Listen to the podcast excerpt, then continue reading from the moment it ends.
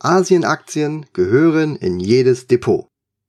Herzlich willkommen zu einer neuen Folge des Dividendenalarm Podcast. Und heute mit einem wirklich wichtigen Thema, an dem ich schon wirklich viele Wochen arbeite. Mittlerweile sehe ich meinen Lebensmittelpunkt mehr in Asien als in Europa. Am Puls der Zeit heißt es immer so schön. Das passt sehr gut zur Situation Asiens. Hier pulsiert das Leben und an allen Ecken und Enden spürt man die Dynamik und das Wachstum. Hier will ich sein, hiervon will ich partizipieren.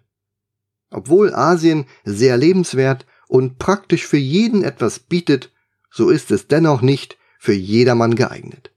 Klima, Mentalität, kulinarisches, Traditionen und auch völlig fremdartige Dinge gibt es hier. Man muss bereit sein für Neues und für Veränderungen. In meinem Podcast heute möchte ich einen Blick auf die Chancen Asiens werfen und wie wir als Investoren davon profitieren können. Dabei erwartet uns auch in der Wirtschaft eine völlig andere Kultur und wir können nicht davon ausgehen, eins zu eins auf gleiche Art und Weise wie in Europa oder Amerika investieren zu können. Es gibt aber für alles eine Lösung. Hilfreich ist hier ein altes chinesisches Sprichwort. Besser auf neuen Wegen etwas stolpern, als in alten Pfaden auf der Stelle zu treten. Asien ist uns näher, als wir glauben. Die wenigsten sind bereits mal nach Asien gereist. Zu fern liegt dieser Kontinent und zu abstrakt wirken hier oft Traditionen und Lebensweisen. Dabei ist Asien in vielerlei Hinsicht für uns Europäer omnipräsent. Gerade aufgrund der geringen Lohnkosten findet jeder irgendeine Verbindung nach Asien. Ob es das neueste Smartphone ist, billige Plastikprodukte oder einfach über 80 Prozent der Dinge, die wir in unserem Alltag verwenden. Asien ist die Werkbank der Welt. Asien, insbesondere China, wird in unserer Gesellschaft oft als Billigheimer wahrgenommen. Vieles was aus Asien kommt, kann mit den gewohnten Qualitätsstandards nicht mithalten. So zumindest die einhellige Meinung. Aber Asien kann auch anders. iPhones und iPads sowie unzählige andere Markenprodukte verschiedenster Hersteller wie Adidas und Co. werden ausschließlich in Asien produziert. Hier scheint die Qualität offenbar zufriedenstellend zu sein. Allerdings preiswert oder billig sucht man hier vergebens. Asien steht vielmehr für du bekommst die Qualität, die du bestellst und bezahlst. In Asien ist alles möglich. Und von welchem Asien sprechen wir überhaupt? Wenn wir von Asien sprechen, meinen wir damit häufig Staaten aus Südasien, Ostasien und Südostasien. Die Länder, die immer noch zu den Emerging Markets zählen und auf enormen Wachstumspotenzialen sitzen. Teilweise sind die Entwicklungschancen derart riesig, dass man in unserer Welt die schiere Größe der zukünftigen Wirtschaftsleistung überhaupt nicht erfassen kann. Einfach, weil wir solche Größenordnungen nicht ins Verhältnis setzen können. Und auch, weil sich Europa seit Jahren nur noch selbst haushaltet und verbürokratisiert. Eine dynamisch wachsende Entwicklung gibt es dort schon länger nicht mehr. Ich möchte mich daher in meinem Podcast heute auf die genannten Regionen konzentrieren, also Vorderasien im eher arabisch geprägten Raum oder auch Zentralasien mit den Teilen der ehemaligen UdSSR sind hier mal ausgenommen. Etwas salopp formuliert könnte man meinen, alles ab Indien bis nach Japan. Guter Einstieg in die Thematik mit Karl Pilny und Frank Sieren. Bevor wir starten, möchte ich euch noch zwei Autoren und ihre thematisch passenden Bücher vorstellen. Diese haben mir beim Verständnis für dieses Thema sehr geholfen. Karl Pilny und Frank Sieren sind absolute Asien-Experten und sie haben etliche Bücher zu diesem Thema veröffentlicht. Ob in Asia 2030 oder in Zukunft China.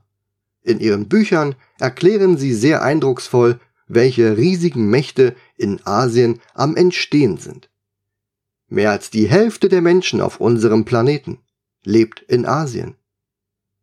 In den Metropolregionen von zwei bis drei der größten Städte Asiens wohnen mitunter mehr Menschen als im gesamten Deutschland. Die beiden Autoren zeigen fortwährend immer neue, riesige Zahlen auf, die man erst einmal richtig begreifen lernen muss. Wer sie sinnvoll ins Verhältnis setzt, der merkt schnell, dass Europa nur der Wochenmarkt im zukünftigen Welthandel ist. Kurzvorstellung des Buchautors Karl Pilny. Die Weltwirtschaft steht vor einer Zeitenwende. Asien ist dabei endgültig die Vorherrschaft im globalen Wettbewerb zu übernehmen.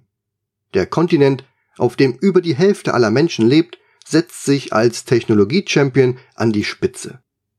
Flankiert von den neuen Seidenstraßen, einem der ehrgeizigsten Infrastrukturprogramme in der Geschichte der Menschheit. Der Asien-Experte Karl Pilny führt uns in das Innere dieses neuen Wirtschaftswunders und erläutert, wie die neuen Märkte in Asien sind. Pilnys Fazit ist anschaulich und belegt, es entsteht eine multipolare Welt, in der schon bald vier der fünf mächtigsten und reichsten Länder asiatische Länder sein werden. Empfehlen kann ich sein Buch Asia 2030. Karl Pilny war auch bereits schon zu Gast bei Echtgeld TV. Er spricht bei Tobias und Christian über die rasante Entwicklung der fernöstlichen Staaten und gewährt einen tiefen Einblick in seine in den vergangenen drei Jahrzehnten vor Ort gesammelten Erfahrungen. Dabei geht er auf die hochinteressanten geschichtlichen Zusammenhänge ein und beleuchtet vor diesem Hintergrund die Chancen und Risiken der asiatischen Märkte. Daher Augen und Ohren auf, wer sein Depot mit Werten aus China und Japan oder auch Indien und Indonesien anreichern möchte. Das Echtgeld-TV-Video habe ich dir an dieser Stelle in meinem Blogartikel verlinkt. Kurzvorstellung von Buchautor Frank Sieren. China ist keine ferne Bedrohung mehr. China ist schon da. Politisch und wirtschaftlich. Das Reich der Mitte ist ehrgeizig, schnell und gut organisiert. Es ist innovativ wie das Silicon Valley und bestimmt zunehmend die internationalen Spielregeln. China setzt auf Wachstum und digitale Technologien und hält sich nicht mit dem westlichen Demokratiemodell auf. Auf allen Kontinenten investiert es in Bodenschätze, Schlüsselindustrien und Infrastruktur. Auch bei uns. Aus erster Hand zeigt der China-Experte Frank Siren, wo China uns direkt herausfordert und was die neue Weltmacht für uns bedeutet. Sowohl Chance als auch Gefahr. Empfehlen kann ich dir an dieser Stelle das Buch von Frank Siren mit dem Titel Zukunft China. Die Welt ordnet sich neu. Aber wer wird in der Zukunft die Macht übernehmen? China-Experte Frank Siren hat dazu eine klare Meinung. China wird die neue Nummer eins und wird uns zukünftig dominieren. Egal ob bei künstlicher Intelligenz oder Elektromobilität. China gehöre die Zukunft und nicht dem Silicon Valley. Aber wie dominant wird das Reich der Mitte sein? Müssen wir Angst haben vor der autoritären Supermacht? Und was spricht gegen den ungebremsten Aufstieg Chinas? All diese Fragen beantwortet Frank Siren in einem Interview mit Mission Money. Auch dieses Video habe ich dir in meinem Artikel an dieser Stelle eingebettet. Werfen wir zunächst einen Blick zurück. Asien als Entwicklungsregion. Wir gehen zurück ins Jahr 1970. Schaut man sich die Liste der globalen Wirtschaftsmächte damals an, dominieren hier die USA und Staaten aus Europa. Einziger asiatischer Vertreter war Japan auf dem dritten Platz. Der nächste asiatische Staat folgte erst auf Platz 7, China. Während die USA auf Platz 1 mit einem Bruttoinlandsprodukt von über einer Billion US-Dollar dominiert, kommen Deutschland mit 215 Milliarden US-Dollar und Japan mit 212 Milliarden US-Dollar auf den Plätzen 2 und 3 nicht einmal zusammen auf die Hälfte des US-Wertes. China steht mit noch 92 Milliarden US-Dollar knapp vor Kanada und erreicht nicht einmal 10% der US-Wirtschaftsstärke. Indien auf Platz 9 rundet die asiatische Beteiligung in den Top 10 ab. Erst auf Platz 32 folgt dann Indonesien. 1990, gut 20 Jahre später, sieht die Liste immer noch sehr ähnlich aus. Japan ist auf Platz 2 gestiegen und liegt fast gleich auf mit den USA. Deutschland liegt mit großem Abstand auf Platz 3 und Japan ist 1990 sogar der einzige asiatische Vertreter in den Top 10. China folgt erst auf Platz 12 vor Indien auf Platz 13 und Südkorea auf Platz 17. Wieder 20 Jahre später steht China hinter den USA auf dem zweiten Platz und vor Japan. Deutschland steht noch auf Rang 4. Indien liegt auf dem neunten Platz, Südkorea auf Platz 14 und Indonesien auf Rang 18. Aktuell befinden sich vier asiatische Länder in den Top 10. Die letzten Zahlen aus dem Jahr 2019 lassen bereits eine neue wirtschaftliche Weltordnung erkennen. Die asiatischen Staaten holen sehr stark auf. Mit China, Japan, Indien und Südkorea befinden sich bereits vier Volkswirtschaften unter den größten der Welt. Weitere fünf aufstrebende Länder folgen unter den ersten 25 Staaten. Die Entwicklung zeigt sehr gut, dass sich gerade asiatische Länder in den letzten Jahrzehnten im Ranking immer weiter nach oben gearbeitet haben. Während früher nur Japan eine signifikante Rolle spielte und Deutschland weltweit gesehen noch ein Primus war, haben zahlreiche asiatische Staaten mit enormen Wachstumsraten Einzug ins wirtschaftliche Oberhaus erhalten und damit zwangsläufig andere Staaten überholt. Somit hat sich der Wert der USA von 1970 bis heute vereinundzwanzigfacht. Japan verdreiundzwanzigfacht und Deutschland nur verachtzehnfacht. China hingegen hat sein Bruttoinlandsprodukt verhundertfünfundvierzigfacht. Ähnlich sieht es bei Indonesien aus, Faktor 113, Taiwan 103 und auch Südkorea Faktor 191 aus. Selbst die Philippinen mit Faktor 50 und Indien Faktor 44 haben ein deutlich stärkeres Wachstum hingelegt als die USA. Wenn wir die bisherige Entwicklung berücksichtigen und diese für die Zukunft hochrechnen, dann wird Deutschland in Kürze seinen vierten Platz verlieren und in den kommenden Jahren immer weiter nach unten durchgereicht werden. Der Catch-up-Effekt und die startende Globalisierung.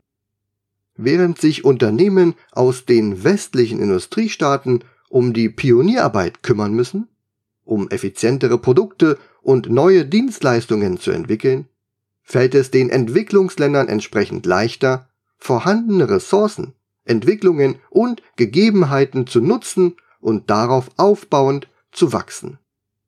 Insofern ist dieser Aufholeffekt der asiatischen Staaten mit Blick auf die Globalisierung und die damit verbundene weltweite Vernetzung und Digitalisierung durchaus logisch.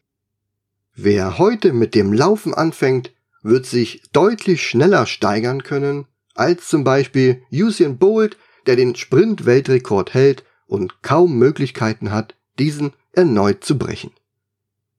Ein elementar wichtiger Punkt ist allerdings, dass die Steigerungskurve nicht skalierbar ist. Bereits etablierte Staaten wie USA, Japan, Deutschland und auch Frankreich stagnieren im Wachstum, weil sie sich um eine vergleichsweise alte Gesellschaft kümmern müssen. Die Versorgung der Alten durch die Jungen ist ein seit langem heiß diskutiertes Thema. Die demografische Pyramide in Deutschland hat ihre große Ausprägung in den Altersgruppen 40 bis 60 Jahren und älter. Die Gruppe der bis 20-Jährigen beträgt lediglich 16 Millionen und die der 20 bis 40-Jährigen nur knapp 20 Millionen. Die Entwicklung in den kommenden Jahrzehnten zeigt das eigentliche Problem. Rechnen wir die heutigen Werte 20 Jahre weiter, verschieben sich die Ausschläge der heute 20 bis 40-Jährigen sowie der 40 bis 60-Jährigen weiter nach rechts. In der Gruppe der 20 bis 40-Jährigen rücken dann lediglich rund 9 Millionen Menschen nach. Während also heute das Verhältnis arbeitsfähiger Menschen zu Rentnern rund 49 Millionen zu 18 Millionen beträgt und sich daraus ein Quotient von 2,72 errechnen lässt, verschiebt sich dies in 20 Jahren zu 23 bis 28 Millionen Rentnern zu 28 Millionen arbeitsfähigen Menschen. Der Quotient verändert sich hin zu einem Wert von 1,0 bis 1,2. Das Problem mit der Alterspyramide. Schaut man sich im Vergleich dazu die Alterspyramide asiatischer Staaten an, fällt bei den meisten eine gegenläufige Entwicklung der Verteilung auf. Einzige Ausnahme ist hier Japan, die bei einer gleichbleibenden Geburtenrate mit einer zunehmend alternden Verteilung zu kämpfen haben. In Staaten wie Indonesien, Südkorea oder auch Taiwan fällt auf, dass der Bauch in der Verteilung sehr viel weiter unten angesiedelt ist. Die Gründe sind dafür sicherlich vielfältig, aber Karl Pilny beschreibt dies in seinem Buch sehr simpel und verständlich. Durch das Wirtschaftswachstum und die damit stärker werdende Wirtschaft entsteht immer mehr Wohlstand. Die Menschen bewerten ihre Lebensgrundlage als sicherer und sehen Zukunftsperspektiven. Dies wiederum führt dazu, dass sie Familien gründen und damit einen Kreislauf in Gang setzen, der für jungen Nachwuchs sorgt, welcher in 20 Jahren dem Arbeitsmarkt zur Verfügung steht. Die Entwicklung in Deutschland sowie in anderen europäischen Staaten ist hier seit Jahrzehnten rückläufig. Eine seit Jahren abschwächende Wirtschaft im Verhältnis zur weltweiten Entwicklung führt eben zu Unsicherheiten, zu pessimistischen Zukunftsperspektiven und damit automatisch zu geringen Geburtenraten. Während in Deutschland der Anteil der unter 20-Jährigen von 30 Prozent im Jahr 1950 auf 26,8 Prozent im Jahr 1980 zurückgegangen ist, liegt der Wert seit 2010 beständig bei 18 Prozent. Hingegen stieg der Wert der über 60-Jährigen von 19 Prozent im Jahr 1980 auf fast 30 Prozent im Jahr 2019. Ein hohes Wohlstandsniveau führt unter anderem auch dazu, dass sich die Lebenserwartung weiter erhöht. Bessere Lebensumstände sowie eine fortgeschrittene medizinische Versorgung sorgten bereits dafür, dass sich die Lebenserwartung im Jahr 1950 von 64 und 68 Jahren für Männer und Frauen auf 79 und 83 im Jahr 2020 erhöht hat.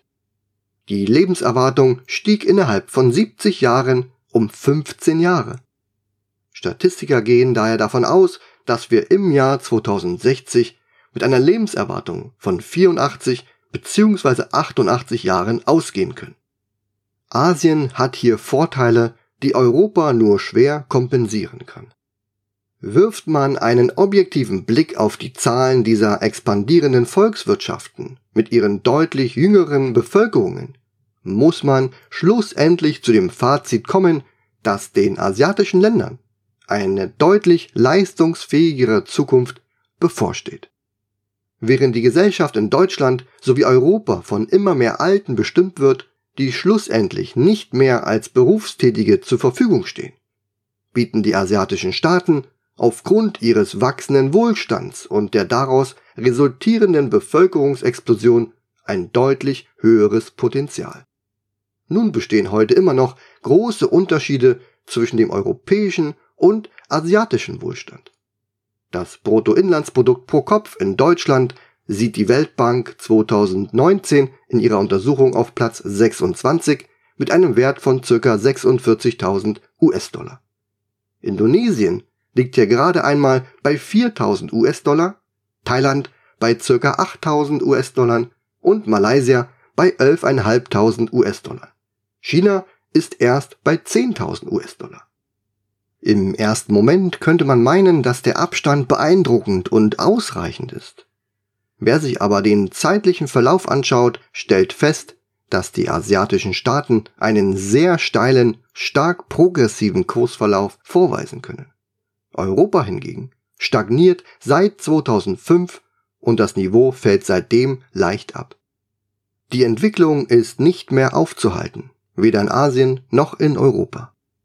Deutschland und Europa haben ein offensichtliches Problem, welches sich zweifelsfrei mit einer frühzeitigen und intelligenten Zuwanderungspolitik hätte lösen lassen. Die missglückte praktische Umsetzung dieser Thematik führt seit Jahren zu einer sehr konträren politischen Diskussion und Wohlstandsentwicklung. Was schlussendlich auch erklärt, warum seit einigen Jahren überdurchschnittlich viele Menschen Deutschland den Rücken kehren.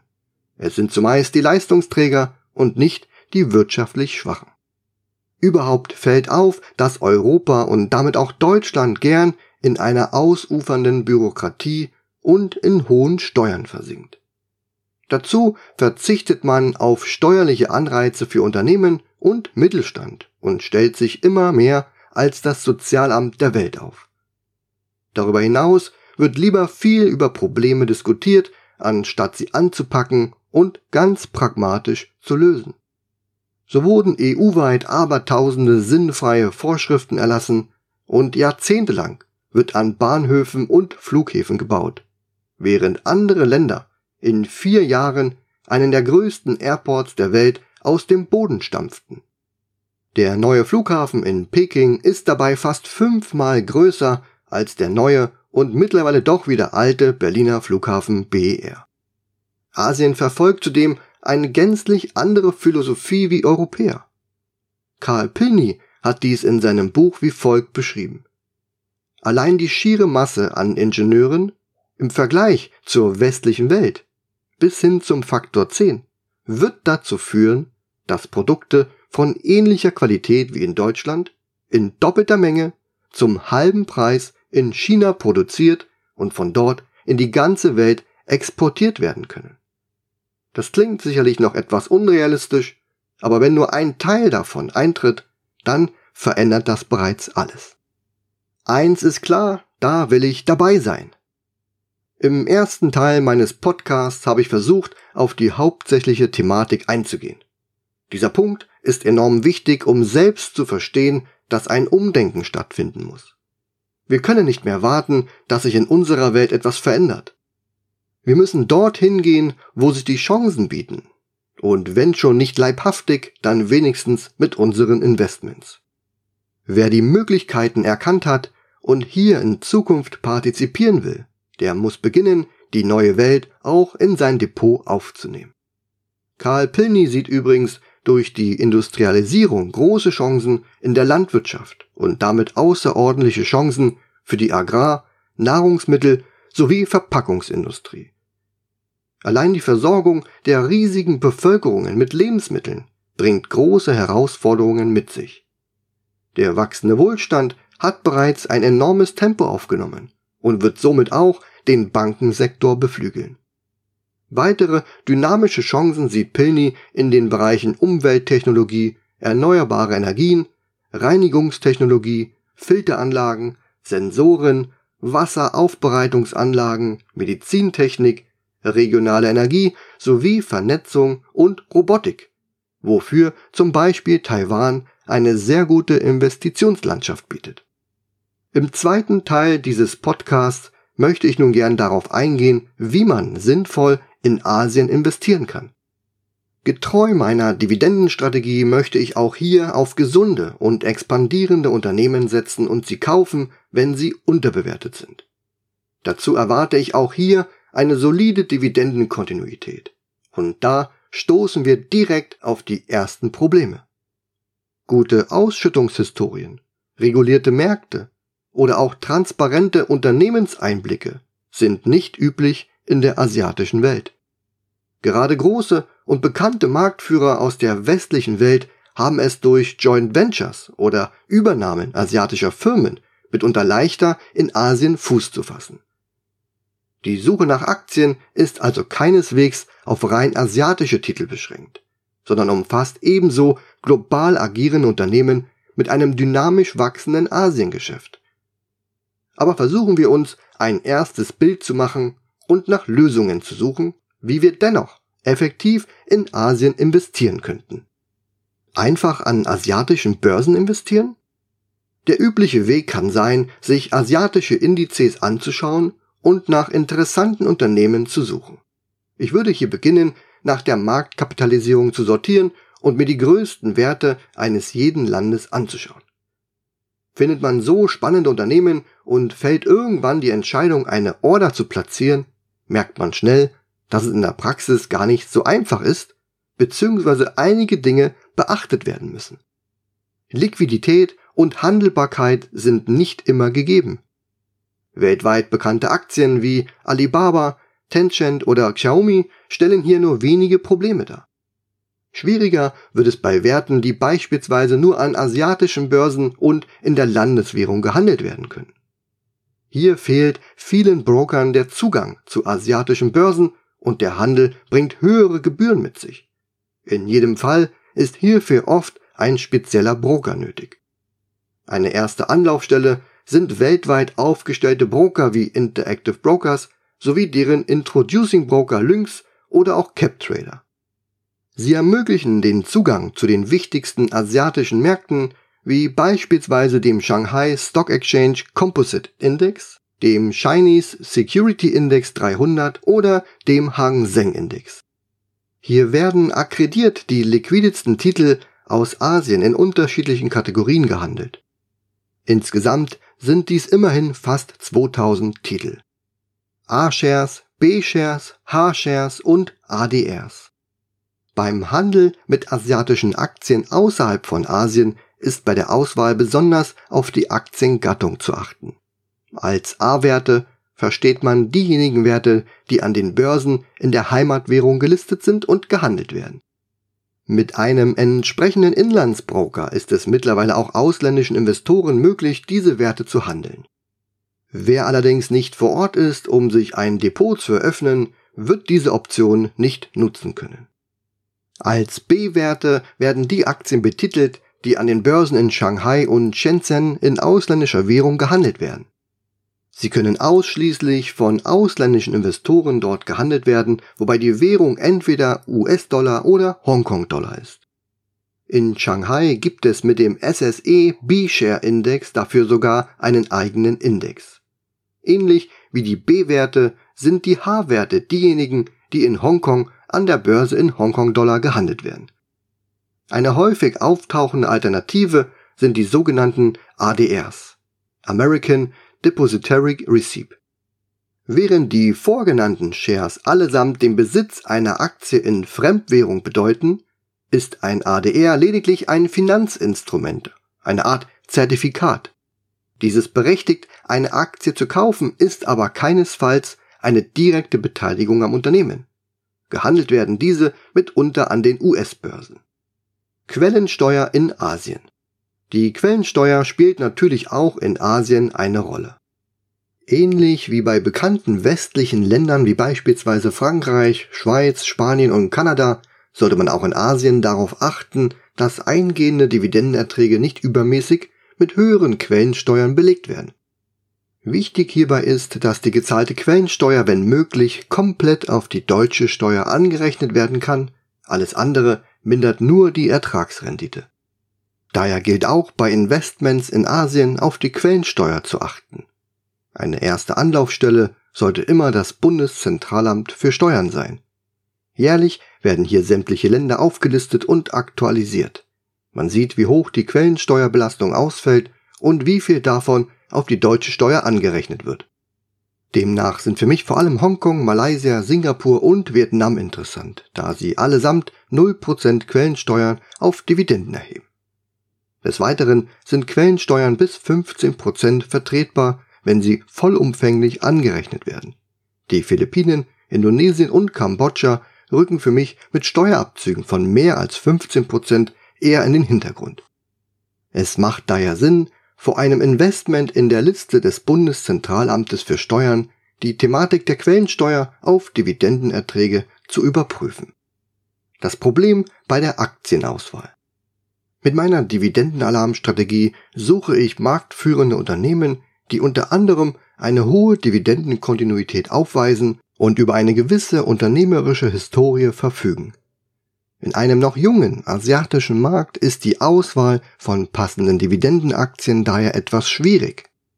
Asiatische Leader mit globalem Engagement und solider Dividendenhistorie la Procter Gamble AbbVie, Exxon oder AT&T sind nur schwer auszumachen.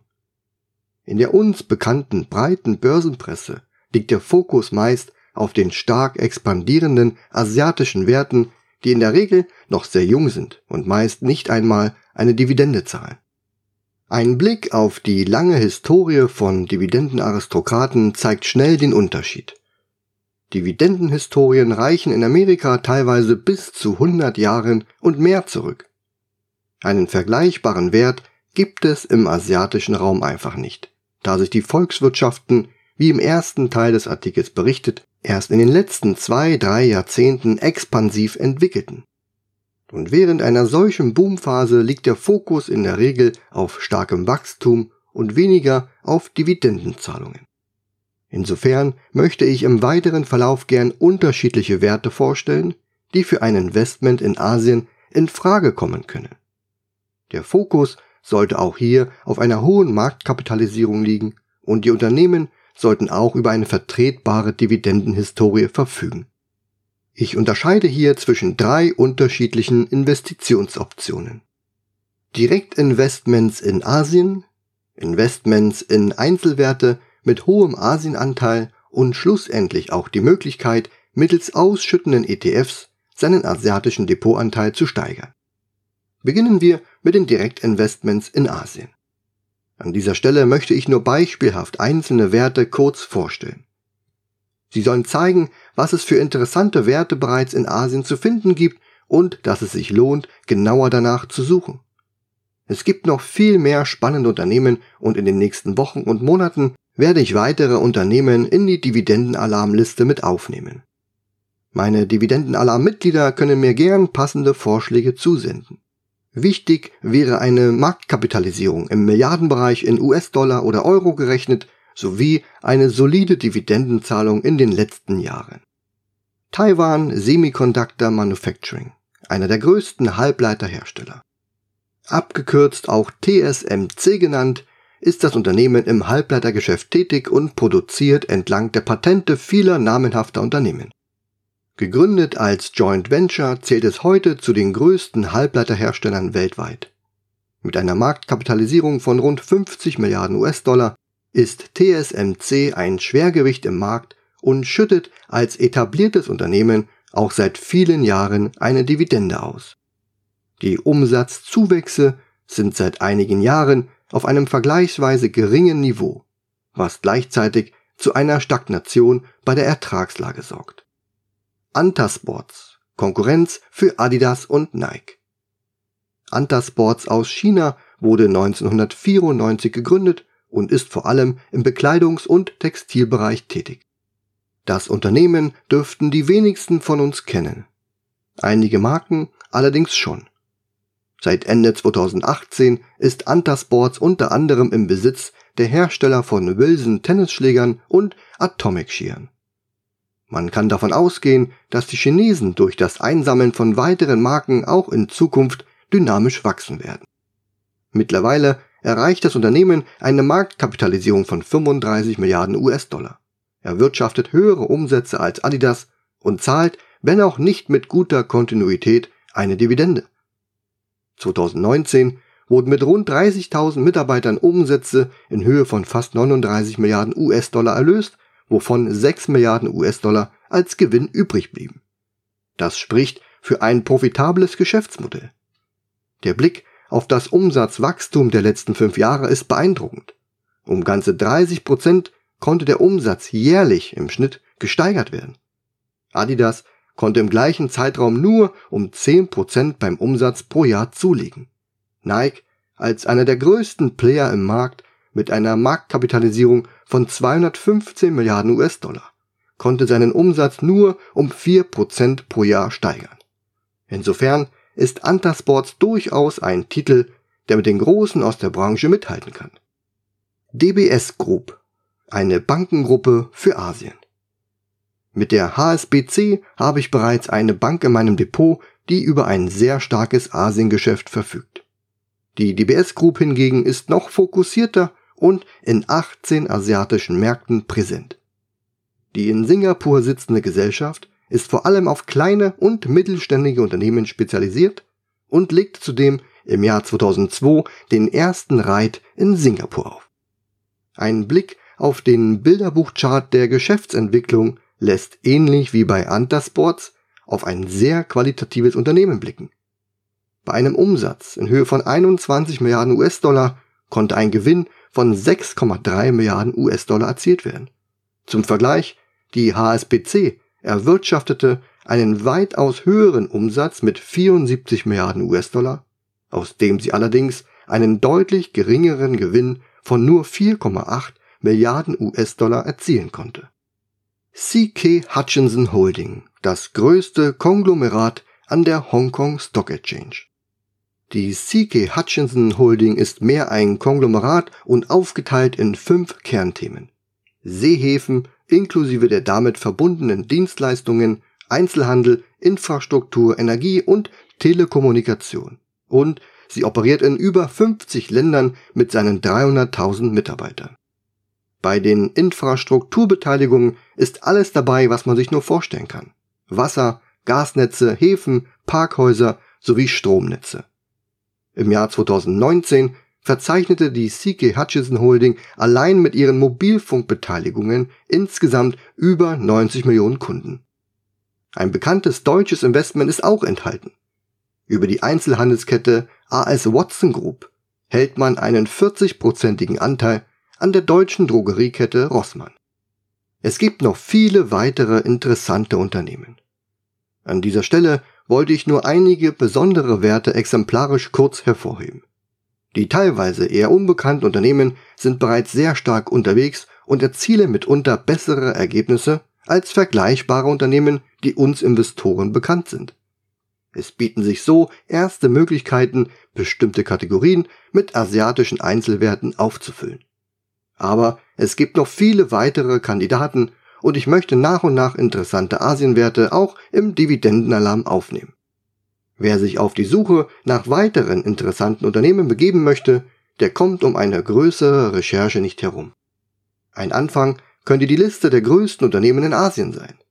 Es gibt aber auch vergleichbare Listen zu einzelnen Ländern wie Singapur, China, weiteren Ländern oder auch zu Regionen wie Südostasien.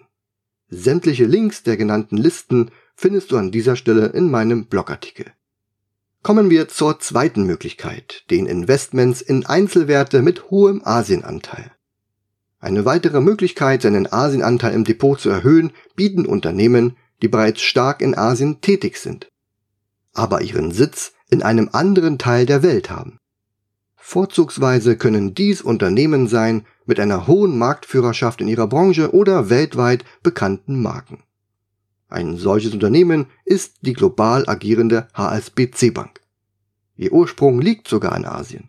Sie ist spezialisiert auf die Finanzierung von Wachstumsmärkten und 2019 steuerte das Asiengeschäft rund 80 Prozent zum Firmenerfolg bei. Fliegt man um die Welt an einen Ort, an dem man vorher noch nie war, dann sind in der Regel Coca-Cola und McDonald's schon längst da.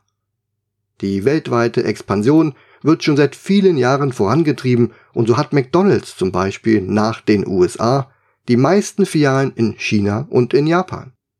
Wirtschaftlicher Aufschwung bedeutet Wohlstand.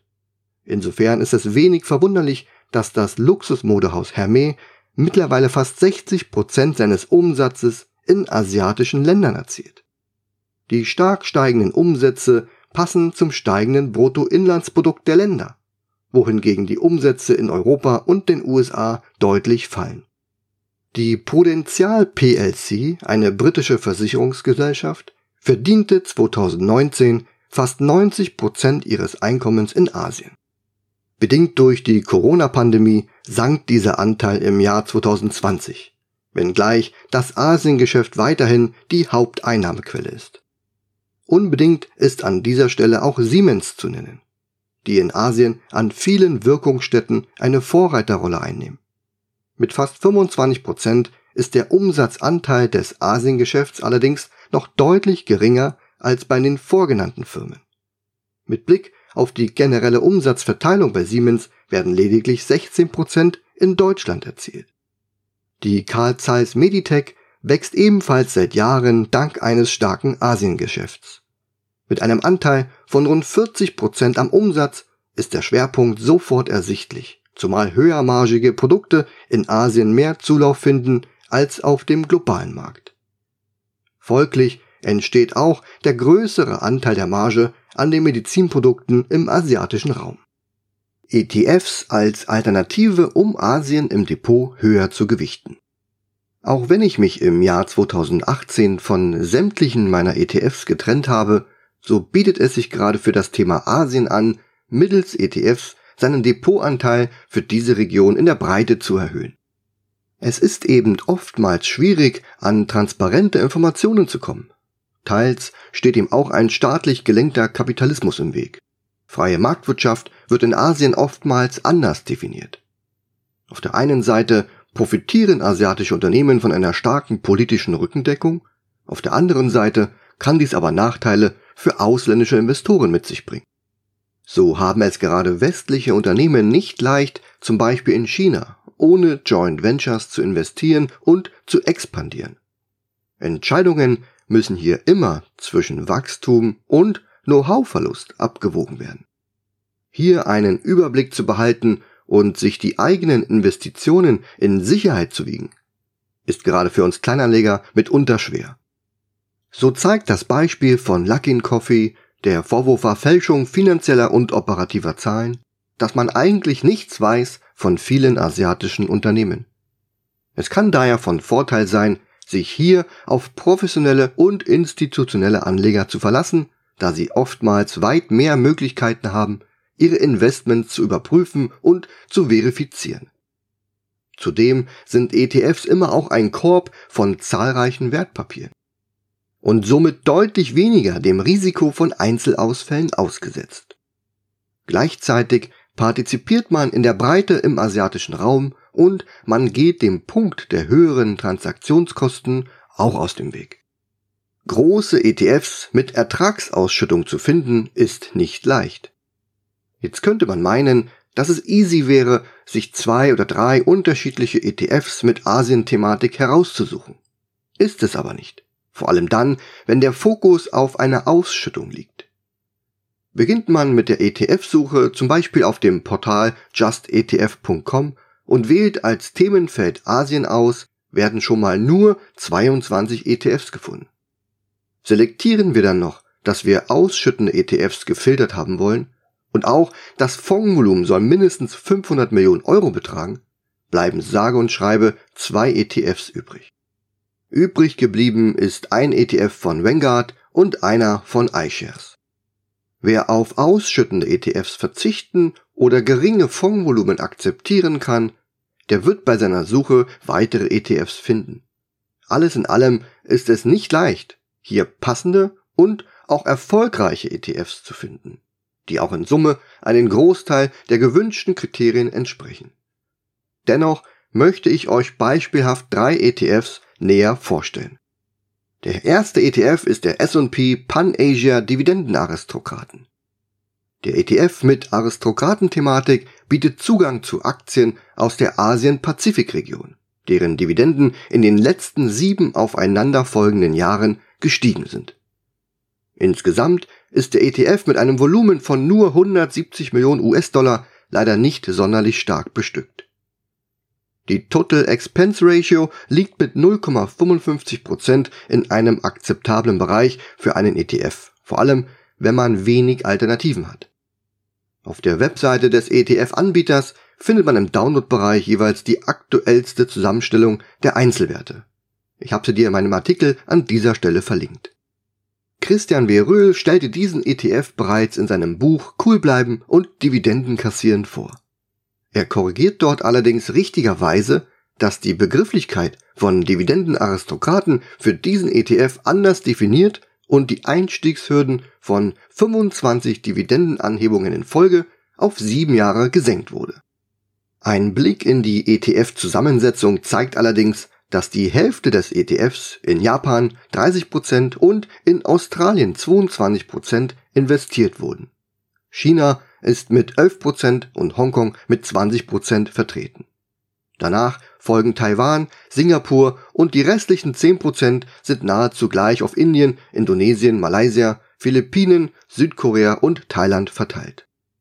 Die Zusammensetzung bietet relativ wenig des neuen Asiens. Dazu ist das Fondsvolumen sehr gering und die 5-Jahres-Performance mit nur 32% wirklich mittelmäßig. Der zweite ETF ist von iShares und dürfte vielen ein Begriff sein. Es ist der Asia Pacific Dividend. Dieser durchaus bekannte ETF bietet Zugang zu den 50 Aktien mit den höchsten Dividendenauszahlungen aus den entwickelten Volkswirtschaften der Region Asien und Pazifik.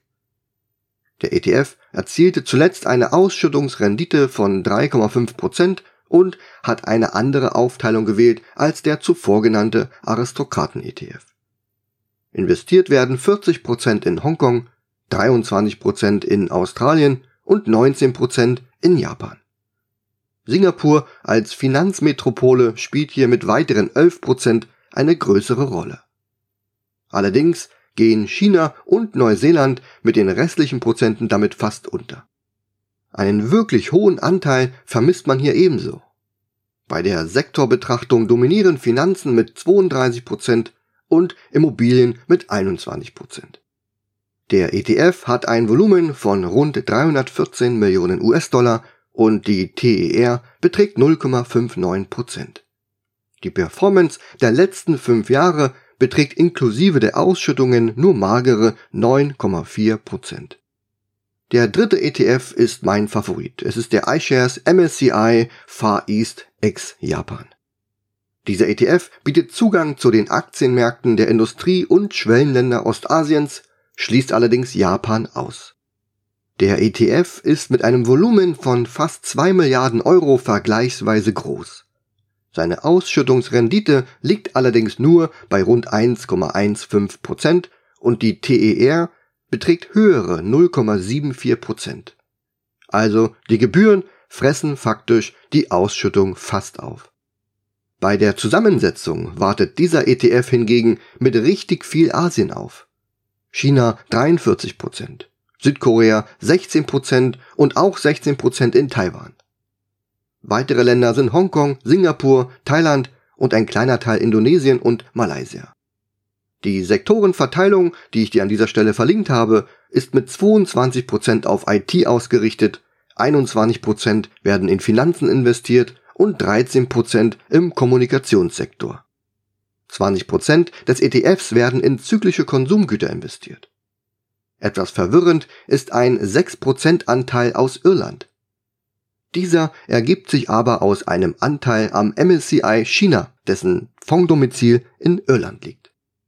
Der ETF bietet zwar keine hohe Ausschüttung, dafür aber eine sehr gute asiatische Diversifizierung und eine gute 5-Jahres-Performance von 65% inklusive der Ausschüttungen. Aktuell ist dies mein Favorit, auch wenn die Kosten überdurchschnittlich hoch sind. Ein Investment in Asien ist ein absolutes Muss. Wer das Buch Asien 2030 gelesen hat, wird unweigerlich zu dem Ergebnis kommen, dass die Zukunft des weltweiten Wirtschaftsbooms in Asien stattfinden wird. Die Entwicklung wird nicht erst kommen, sondern sie läuft bereits seit Jahren.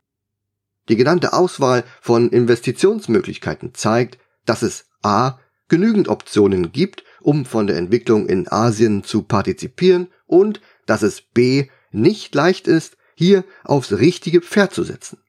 Am Ende macht es die Mischung. Auch ich werde meine neuen Investments mit all den genannten Möglichkeiten ausrichten.